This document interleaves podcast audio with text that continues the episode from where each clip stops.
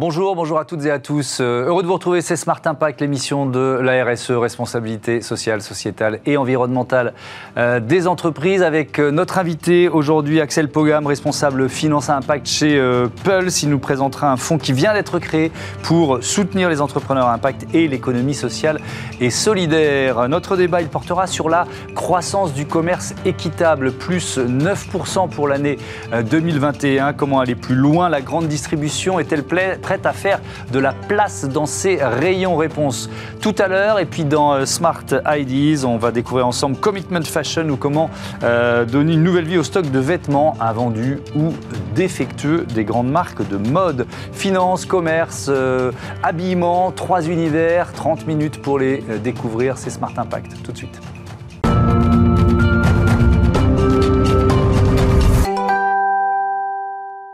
Bonjour Axel Pogam, bienvenue. Vous êtes euh, responsable finance impact dans l'association euh, Pulse. Euh, on, va parler de ce, réseau destiné au, soutien des projets impact qui a été lancé début décembre. Mais peut-être il faut présenter Pulse et le groupe SOS auquel l'association appartient. C'est quoi le groupe SOS Tout à fait. Déjà, bonjour et merci de, merci de m'accueillir.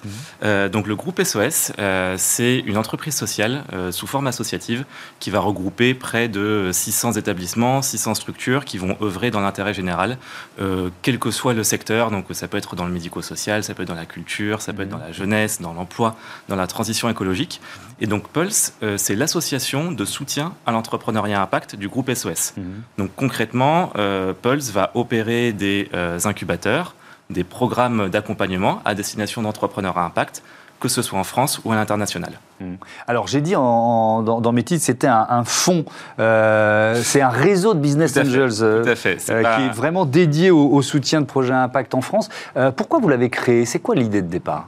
Alors, bah, en fait, en tant qu'association de soutien à l'entrepreneuriat impact, justement, on a fait ce constat qui est que les business angels euh, ne vont pas généralement se positionner sur des projets à impact, sur des projets de l'économie sociale et solidaire, sur l'entrepreneuriat social, euh, et vont plutôt avoir tendance à se positionner sur des projets, on va dire, tech, euh, du numérique, du digital. Mhm. Et ce qu'on remarque, la conséquence, on va dire, assez immédiate de, ce, de cet angle mort, en quelque sorte, des, des business angels, c'est qu'on a d'une part un déficit en financement pour des projets à impact, euh, qui est un déficit qui est bien sûr mal mesuré, euh, qui va dépendre des, typologies de projets, mais qu'on estime de l'ordre d'une euh, centaine de millions d'euros par, par an, donc ce qui est quand même relativement, relativement conséquent. Et au-delà d'un déficit de financement, on a également un déficit d'accompagnement. C'est-à-dire que la particularité des, business angels, c'est qu'en plus, déjà, c'est quoi un business angel? C'est une personne physique qui, sur son patrimoine personnel, va soutenir financièrement un projet et euh, offrir gracieusement, bénévolement, un accompagnement. Et donc c'est ça aussi qui va manquer pour les projets impact, mhm. c'est cet accompagnement, puisque les business angels ont moins tendance à se positionner dessus. Est-ce que c'est, euh, ça concerne euh, plus particulièrement euh, l'amorçage, le, début de, des aventures de ces entrepreneurs sociaux et solidaires Tout à fait. En fait, les, on est sur un système assez stratifié, on va dire, de, de, phase de développement, même si bien sûr chaque projet va avoir son, sa propre trajectoire de développement. Mhm. et effectivement, les business angels sont les acteurs les plus les on va dire spécifique à la phase d'amorçage, donc qui est une phase euh, très euh, très amont où le projet euh, le projet commence commence à peine à trouver son marché, commence à peine à faire du chiffre d'affaires, donc mhm. quelques quelques milliers, quelques dizaines de milliers d'euros de chiffre d'affaires. Et c'est sur cette phase-là que les business angels ont tendance à se positionner. Et donc c'est justement sur cette phase-là qu'on identifie ce manque d'accompagnement et de mhm. financement. Est-ce que le, premier des freins, c'est une méconnaissance du, secteur à impact? Tout à fait. en amont du lancement de, euh, ce réseau. de, ce réseau. en lien avec nos partenaires euh, qui sont euh, France Angels, donc qui est la fédération nationale des Business Angels en France, également un réseau de Business Angels, Paris Business Angels, et un accélérateur 50 Partners Impact. Mhm. On a pris le temps de faire une étude, d'étudier le marché, on va dire, d'une part, qu'est-ce que sont les business angels en France et qu'est-ce que l'impact qu'est-ce que l'impact en France. Hmm. Donc c'est une étude qui a obtenu un, un soutien financier de l'Union européenne et donc ça nous a donné un petit peu de temps pour la réaliser. Et euh, on a fait trois constats essentiels. Le premier, bah, comme vous le dites, c'est qu'il y a une méconnaissance de l'impact par les business angels. 83% des business angels ne connaissent pas l'agrément ESUS. Exactement, hein tout à fait. il y a ce euh, chiffre-là, 21% estiment que la méconnaissance du secteur est un obstacle, 60% estiment que l'impact est une tendance de, long terme. On va mm. reprendre ça d'abord mm, sur, la, mm, sur la méconnaissance. Euh, moi, j'ai été surpris par le chiffre. Bah, 83%, c'est quand même... L'agrément l'agrément l'agrément ESUS, du coup, donc euh, entreprise solidaire d'utilité sociale, qui est quand même un, on va dire un, vecteur de financement euh, et de reconnaissance euh, d'une utilité sociale justement pour des mhm. projets, bah, on a effectivement plus de 4 business angels sur 5 qui ne connaissent pas ce que c'est.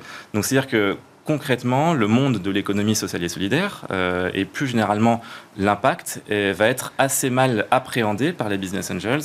en général, hein, bien sûr, il y a des particularités, et ce qu'on remarque, c'est que ça peut amener à une perception relativement paradoxale de l'impact. C'est ce que vous soulignez aussi dans, les, dans les chiffres, c'est-à-dire que 60% d'entre eux vont se dire c'est une tendance de long terme. Euh, donc, logiquement, il devrait y aller, donc puisque c'est du long terme. Mais aussi, quand on pose la question mhm. de est-ce que euh, ce sont des projets qui sont euh, on va dire, plus risqués, moins risqués, mmh. bah, systématiquement, ou quasi systématiquement, la perception va être que ce sont des projets qui sont plus risqués, que ce sont des projets qui sont moins rentables, alors que ce n'est absolument pas nécessairement le cas. Ça veut dire que on, ça peut être aussi rentable un projet de un projet ESUS Tout à fait. Ça peut, ça peut tout à fait être rentable. Ça va dépendre bien sûr déjà de la forme euh, juridique du projet et donc des instruments financiers qui vont permettre d'être d'être financés. Euh, et il faut aussi raisonner en couple rendement-risque. Euh, c'est-à-dire que assez souvent, surtout dans l'ESS, donc là ce qui, ce qui, peut être le cas, mmh. enfin ce qui est le cas quand on parle des US, mmh.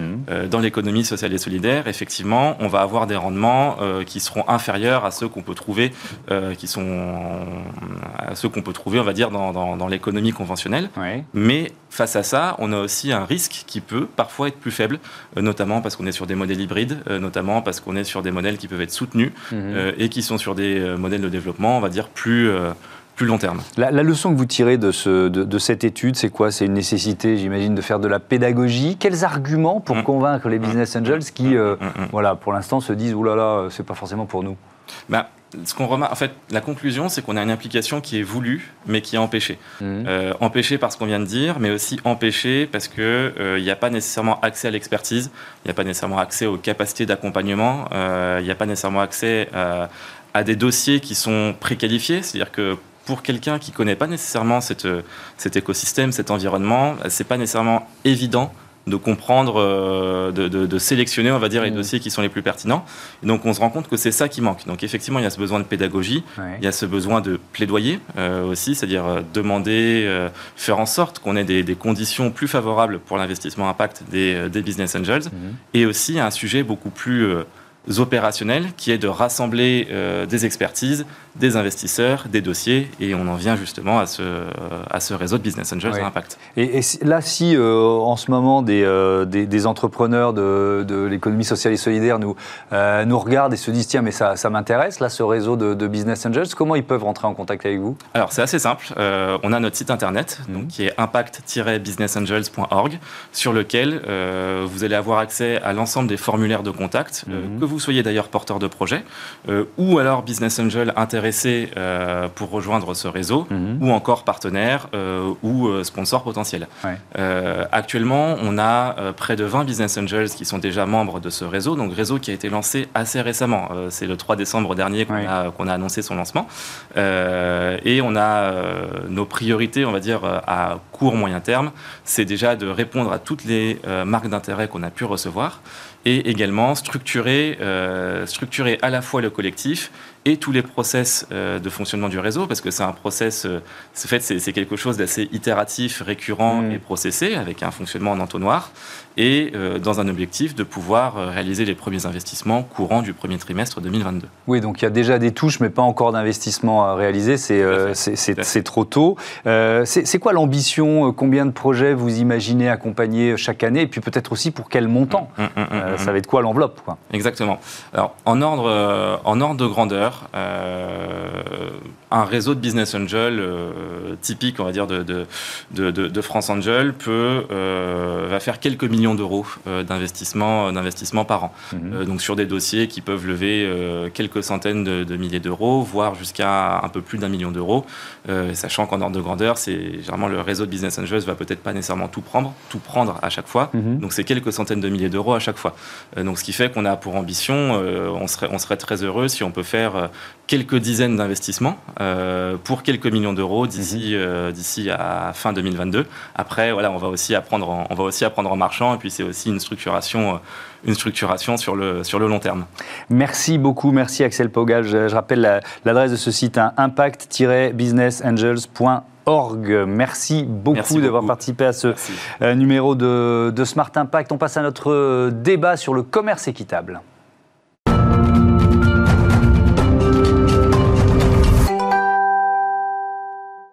Le commerce équitable, voilà le thème de notre débat tout de suite avec Karine Viel. Bonjour, bienvenue à vous. Vous êtes directrice du développement durable, déléguée générale de la Fondation d'entreprise chez Monoprix. Julie Stoll, bonjour. Bonjour. Bienvenue à vous aussi, déléguée générale de Commerce Équitable France, avec un premier chiffre pour commencer, qui est un euh, chiffre qui n'est pas définitif hein, pour euh, l'année 2021 euh, sur la croissance du commerce équitable, qui était à plus 9% dans les dernières semaines de, de l'année 2021. Si on, si on prend un peu plus de recul sur quelques années, Julie Stoll, c'est vraiment une croissance euh, qui, qui, est continue, qui est durable? Oui, oui c'est une croissance très forte puisque euh, euh, on est sur une croissance à deux chiffres en fait depuis 2015. Entre 2015 et 2020, une mhm. croissance entre, entre 12 et 18% et puis là une croissance qui reste très soutenue pour 2021 avec voilà avec des chiffres provisoires sur le périmètre de la distribution en supermarché. Donc on n'a pas encore les, les, données économiques sur la, la distribution spécialisée bio qui, qui mhm. pèse aussi pour une partie importante du secteur, mais donc une croissance qui se maintient et qui, euh, voilà, qui, qui, est plutôt, euh, plutôt euh, rassurant pour, pour le mhm. secteur. On, a dépassé le 1 milliard de ventes il y a deux ans. Je pense que cette année, en 2021, on devrait dépasser les 2 milliards de, de, ventes de produits équitables. Donc c'est un secteur qui est très dynamique en France. Et, on va se poser ensemble la question des, leviers activés pour voilà, aller encore plus loin. Mais je voudrais savoir, Karine Viel, ce que ça représente aujourd'hui pour Monoprix le commerce équitable? Alors, ça représente déjà une histoire ancienne qui a commencé il y a plus de 20 ans, parce que finalement, c'est en 98 que Monoprix a commencé à commercialiser ce type de produit. À mhm. l'époque, euh, les gens ne savaient pas ce que c'était, il fallait leur expliquer ce que c'était que le commerce équitable, c'est mhm. label, pourquoi. Euh. donc voilà, c'était une autre, une autre ère. Et puis, c'est vrai que depuis toutes ces années, on a essayé de développer l'offre. Euh, sur les produits alimentaires, mais aussi sur la, sur la mode, parce qu'on en parle moins aussi, mais le commerce équitable, c'est pas que le café, le chocolat, le thé, mais ça peut être aussi des vêtements, du mhm. coton. Euh, voilà. Mais euh, c'est vrai que ce que dit Julie est vrai. Depuis quelques années, on a un peu changé d'approche. Et on, voit bien qu'on n'est plus dans une phase un peu de euh, d'alternative positive qu'on veut proposer rayon par rayon, mais dans une, optique de généralisation de ce type d'offre. Et du coup, le poids que ça représente dans notre chiffre d'affaires, dans nos rayons, mmh. grandit beaucoup depuis 5 ans. Ça veut dire quoi D'ailleurs, ce poids, c'est quoi aujourd'hui? Alors en fait, ça peut être 100% du rayon. sur la banane, aujourd'hui, toutes les bananes vendues chez Monoprix sont bio ou équitables. Mmh. Alors on a quelques chiffres d'ailleurs, pardon de vous interrompre. plus de 6500 tonnes de bananes, ça c'était 2019. 320 000 euros de primes de développement qui ont été euh, reversées aux producteurs et 270 producteurs bénéficiaires. Parce que c'est ça qui est le plus important. On, pas, on aurait pu commencer par là, mais qu'est-ce que ça veut dire commerce équitable? Ça veut dire euh, euh, évidemment plus, plus d'argent pour ceux qui sont au bout de la chaîne de, de, mm. l'autre côté. Donc ça, c'est 100% des bananes qui sont vendues chez Monoprix. 100% des bananes depuis 2017 chez Monoprix sont bio et équitables. Donc ça, en effet, en termes d'impact, ça change tout par rapport au fait de juste proposer une alternative équitable sans changer la totalité du rayon. Mm. On l'a fait depuis également sur d'autres rayons en, transformant uniquement l'offre à marque Monoprix. On a mhm. des marques propres, Monoprix, Monoprix Bio, Monoprix Gourmet.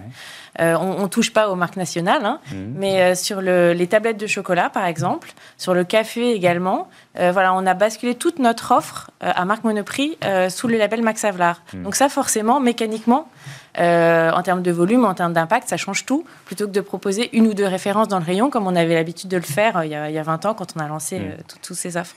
Julie Stoll, il y a eu en novembre dernier les assises du, commerce équitable qui ont, permis de faire émerger un certain nombre de, propositions pour accélérer cette croissance. Si, si vous deviez là spontanément citer la plus importante, ce serait quoi pour vous? La plus importante, c'est la prise de conscience euh, pour euh, notre secteur hein, euh, de l'importance de renforcer notre dialogue avec la distribution. Parce que le premier frein à l'achat de, de, produits équitables, c'est j'y pense pas. Hmm. J'y pense pas, je le vois pas, ou je le vois pas suffisamment. Et, donc voilà, donc ça, ça fait partie des propositions euh, qu'on a euh, retirées de, ces travaux collectifs, hein, qui ont rassemblé quand même 300 acteurs du secteur. Donc l'une des premières demandes, c'est de demander aux distributeurs bah, de, prendre exemple sur Monoprix ou sur Biocop, qui ont basculé des rayons entiers euh, en commerce équitable. Donc c'est faire de la place en fait dans les rayons et, et donner de la visibilité, parce qu'on peut faire de la place, mais un peu un peu planqué en bas à droite, vous voyez ce que je veux dire Faire une vraie place, c'est-à-dire que les, distributeurs, ils ont, un, ils ont un pouvoir absolument phénoménal pour mmh. euh, euh, accompagner la transformation de, nos modes de consommation. Euh, et, donc ça, il faut, il faut qu'ils réalisent ce mmh. pouvoir qu'ils ont et qu'ils jouent leur rôle aussi, parce qu'il y a un nombre très important d'entreprises qui développent des produits issus du commerce équitable. Il y a un nombre faramineux de producteurs et de productrices dans le monde et en France aussi qui ont besoin de relations commerciales plus équitables pour mmh. vivre dignement de leur métier, et aussi pour transformer euh, leur mode de production, pour aussi faire partie de la transition agroécologique. Et donc en bout de chaîne, si on veut que les consommateurs puissent accompagner ce mouvement, euh, avoir une consommation citoyenne, hmm. les distributeurs, ils sont absolument clés. Ouais. Euh, Karine Viel, c'est intéressant de s'appuyer sur vos années d'expérience chez Monoprix en, la matière. Qu'est-ce qui est le plus efficace? C'est un rayon spécifique? Il faut des logos qui soient ultra présents? Parce qu'effectivement, moi, ça peut m'arriver en tant que consommateur de chercher hmm. et puis d'avoir un peu de mal à trouver le, petit label. Et puis il y en a deux, ils sont nombreux les labels. Et puis il y a beaucoup de labels, ça c'est un vrai débat aussi. Mais c'est vrai que je pense que ce qu'on observe là, c'est qu'on on, sort de cette logique de niche un peu premium euh, dans laquelle on était au départ en se disant mmh. bah, c'est des produits qui sont un peu plus chers parce que c'est des produits voilà euh, plus travaillés euh, mais qu'on peut-être qu'on consomme moins souvent et c'est vrai que ce qu'il faut c'est tu le disais, hein, euh, nourrir l'offre pour nourrir la demande, mhm. parce que moi je pense que c'est vraiment l'offre qui crée la demande sur. Et puis que ce soit des produits du quotidien, pas des produits exceptionnels, que ce soit notre litre de lait, que ce soit notre tablette de chocolat, notre café du matin, mhm. et des produits du quotidien à des prix accessibles, et pas cette niche premium, cette alternative un peu euh, voilà responsable.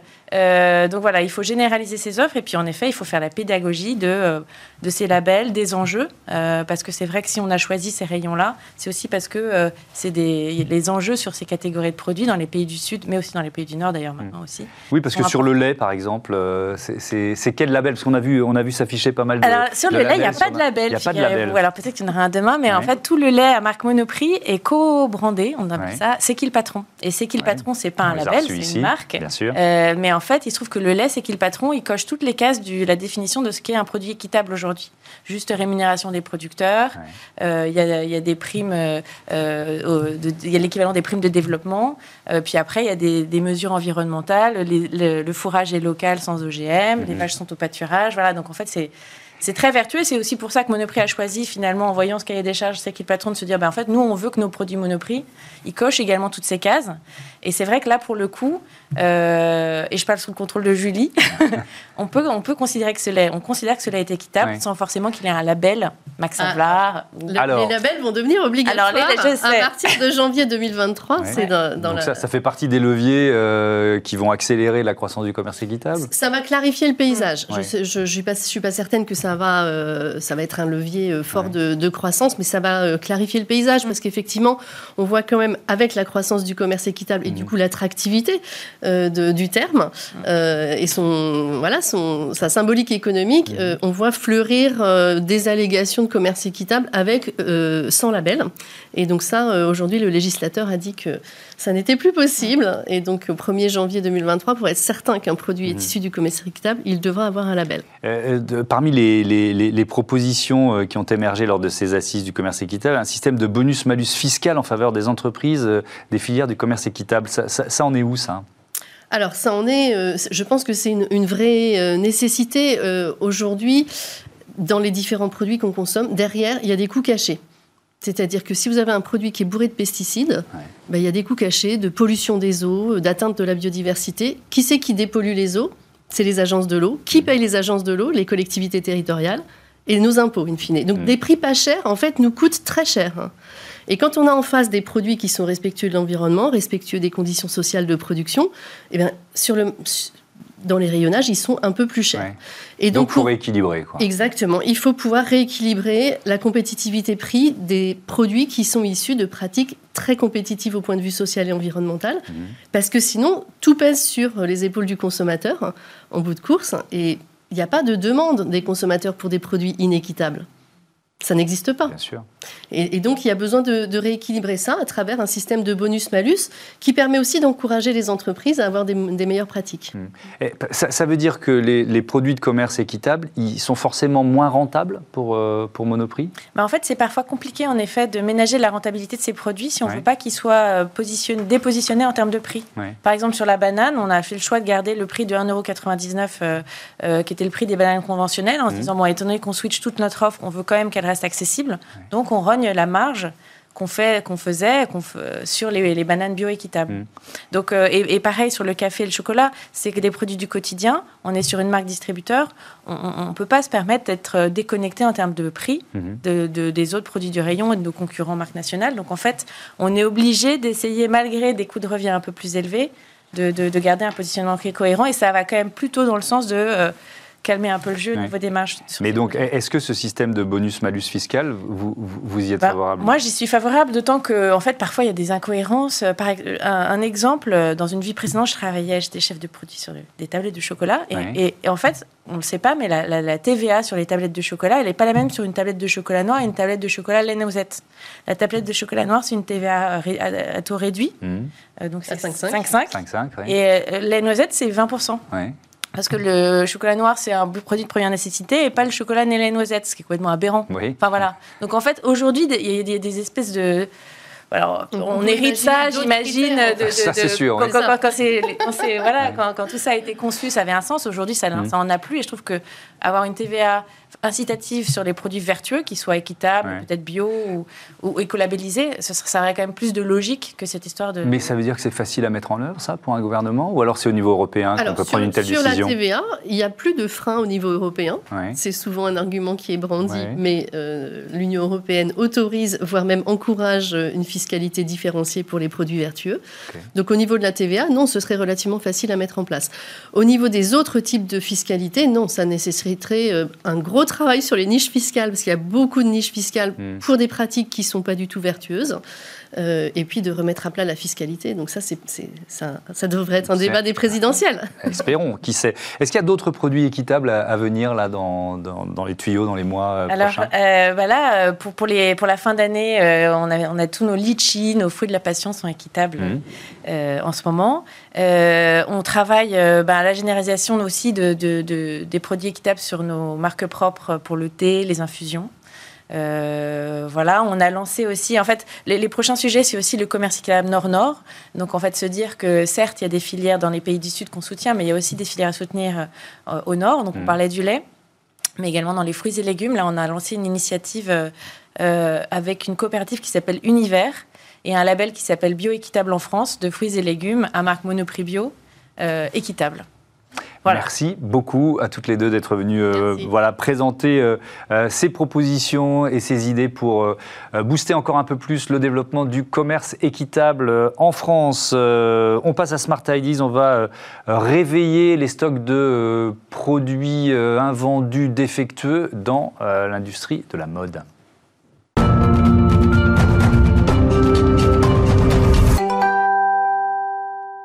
Bonjour Carole Debris, bienvenue. Vous êtes la, la cofondatrice de Commitment Fashion avec euh, Julie Coulot. Vous l'avez créé euh, avec quelle idée? C'était quoi votre ambition de départ? Alors l'ambition de départ, euh, on était parti du kitsugi, le concept philosophique japonais Mhm. qui consiste à parler du, euh, du beau, il n'y a pas de beau sans moche et il n'y a pas la paix sans la guerre.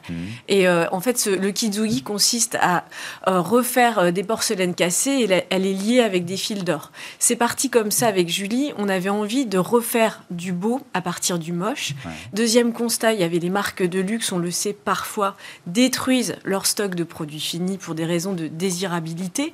Et ces stocks, à la base, étaient beaux.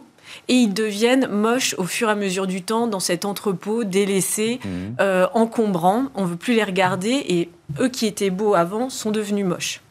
Et aujourd'hui, janvier 2022, loi AGEC, loi anti-gaspillage, qui, va, euh, qui pousse les entreprises à ne plus gaspiller, ne plus jeter, réemployer. Et on s'est dit avec Julie que vont faire ces marques de luxe avec ce stock face à cette loi Et donc Commitment est là pour les accompagner, pour trouver des solutions face à cette loi. Oui. Alors je parlais de vêtements, mais c'est pas seulement des vêtements. C'est euh, quand on parle de, c'est des invendus, c'est parfois des produits un peu défectueux. C'est, quoi ces stocks d'ailleurs? Ça représente Alors, quoi? Les stocks, c'est toujours un peu, on ne sait jamais combien les marques ont du stock dans leur entrepôt, mais ça peut être des invendus euh, suite à vous avez des boutiques euh, retail et vous avez des retours de mmh. clients parce qu'il y a des défauts, vous, vous avez des ratés de production, ça peut arriver, même souvent. Vous avez produit du orange ça ne s'est pas du tout vendu. Euh, donc ça, ça peut être des stocks d'invendus et puis, euh, bah, je ne sais plus si je l'ai dit, mais des défectueux, euh, des prototypes. Vous faites quoi, vous? Vous, conseillez les marques? Vous, le, vous imaginez, parce que c'est de la création, comment redonner une nouvelle vie à ces produits? Julie Coulot et moi, on est très créatives. Mmh. et en fait, le but, c'est de...